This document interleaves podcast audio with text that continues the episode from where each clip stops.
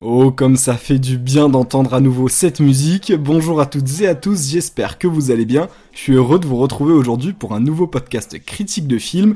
Et comme vous venez de l'entendre, on va pas parler de n'importe quel film. On s'attaque à l'une des sagas de super-héros les plus aimées par les spectateurs, les gardiens de la galaxie.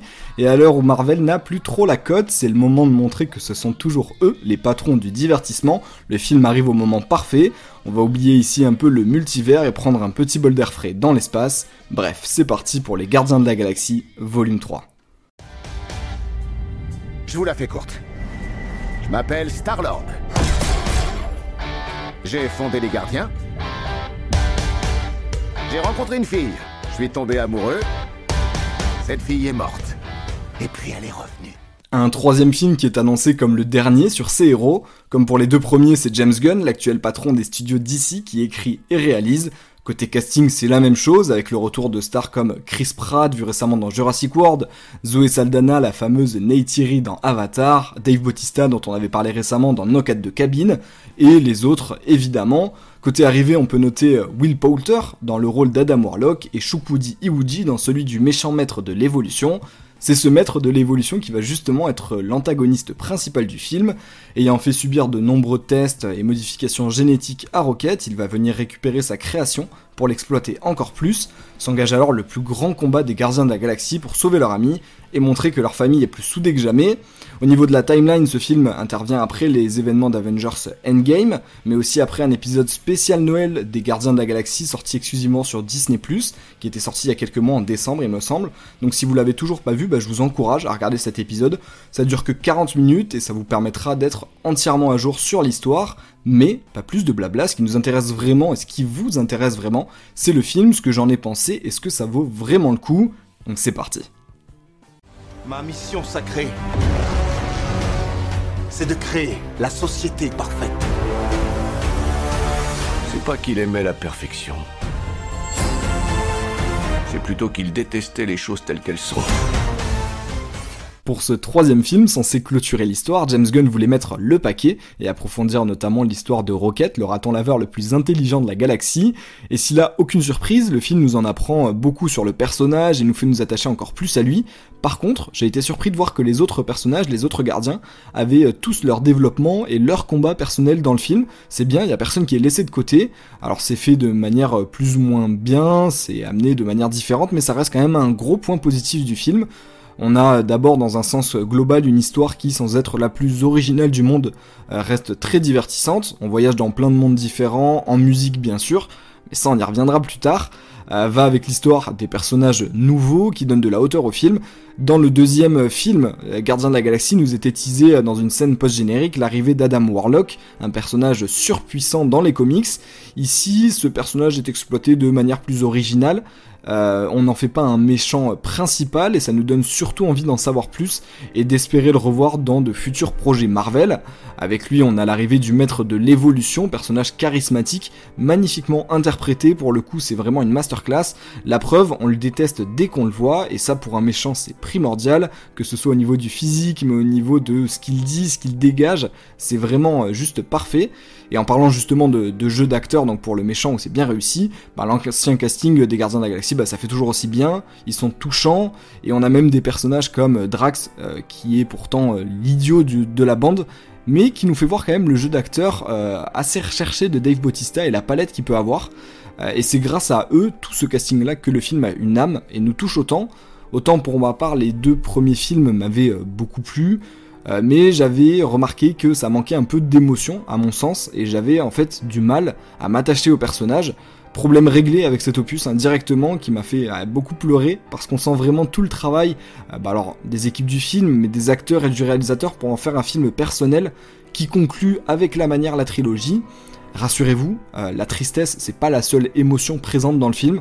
On se sent aussi galvanisé par les scènes d'action. La scène d'introduction, elle est juste parfaite, ça donne le tempo, et même si ça s'essouffle un peu à certains moments, le rythme reste soutenu grâce justement à un côté effets spéciaux euh, qui bah, nous avait un peu déçus dans les derniers projets Marvel, mais c'est pas le cas sur celui-là. J'ai rien remarqué de choquant, si ce n'est un ou deux fonds verts euh, qui se remarquent un peu et qui sont un peu moins réussis. Mais franchement, faut les chercher. On a même certaines scènes de combat d'équipe qui font style plan séquence avec des beaux ralentis. Il y a beaucoup de ralentis dans le film, mais c'est pas surdosé et franchement ça rend plutôt bien et c'est bien badass avec aussi d'autres scènes qui sont plus brutales et choquantes que les deux premiers films. Euh, c'est d'ailleurs pas le film que je recommanderais euh, le plus aux jeunes enfants. C'est plus violent, réaliste que les deux premiers, et on sent bien encore plus même euh, qu'avant la patte de James Gunn et le style un peu The Suicide Squad qu'il a adopté bah, depuis qu'il a, qu'il a fait le film. Et sur Marvel, même si c'est moins flagrant parce que c'est plus tout public, bah là on sent qu'il apporte quand même un peu de, de réalisme et de brutalité, et c'est chouette.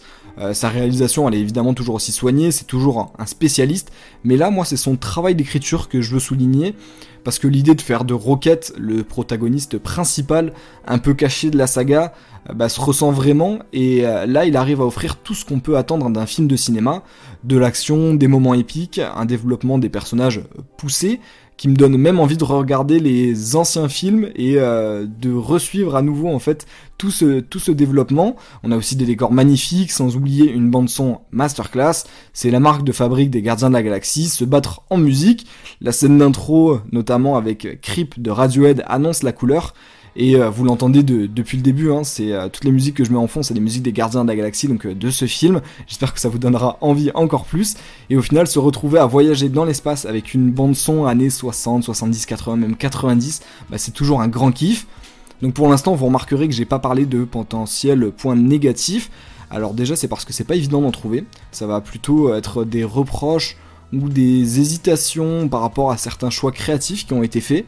On peut se demander si le personnage, par exemple d'Adam Warlock, aurait pas pu être traité de façon différente, une version peut-être plus proche des comics.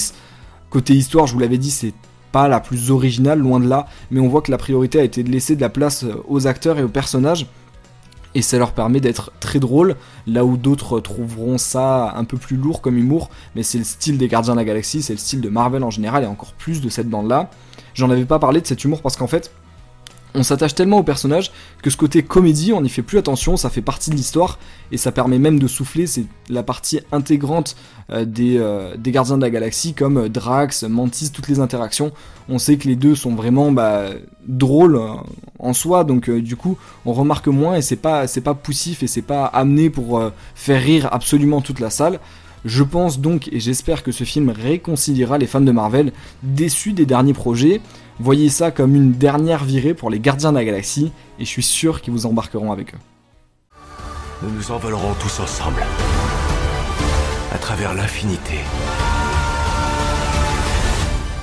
de ce merveilleux ciel. Côté adieu, on sait déjà avant le film, hein, c'est pas un spoil que beaucoup d'acteurs ne reviendront pas, peu importe les raisons, c'est le cas de Dave Bautista par exemple, euh, lui qui veut essayer de trouver des rôles un peu plus recherchés et euh, moins un peu euh, idiot comme il l'a avec son personnage de Drax. James Gunn, le réalisateur, lui ne reviendra sûrement pas non plus. Un peu logique hein, quand on sait qu'il est maintenant passé à la concurrence en devenant le nouveau directeur des studios d'ici. Quand on sait qu'il avait écrit au début le script des Gardiens de la Galaxie 3 et finalement il y avait eu beaucoup de différends avec Disney il y a quelques années avant le tournage du film. Euh, ça devait pas être lui qui devait diriger le film et au final les acteurs ont dit nous on veut pas tourner le film sans lui, c'est son histoire, c'est lui qui l'a écrite. Disney voulait garder son script mais ne pas le prendre en réalisateur et ils ont bien fait de le garder parce qu'il part en beauté et nous offre même des caméos bien sympas avec la présence par exemple de Sylvester Stallone ou même de Nathan Fillion. Mais je suis quasiment sûr que d'autres m'ont échappé et sont un peu plus cachés. Quoi qu'il arrive, c'est vous l'avez compris, j'espère, je pense à force, un film que j'ai adoré et que je vous recommande fortement. Même les moins adeptes de Marvel trouveront leur compte, que ce soit dans l'action, le divertissement là où d'autres s'attarderont sur l'émotion et sur l'attachement qu'ils ont avec les personnages et qu'ils ont développé au fil des années. Sorti au cinéma le 3 mai, foncez, n'hésitez pas à me suivre d'ailleurs sur Instagram à podcast-du-bas cinémateur pour me donner votre avis, n'hésitez pas non plus à vous abonner pour ne pas rater les prochains épisodes, et d'ici là je vous dis à bientôt, et portez-vous bien.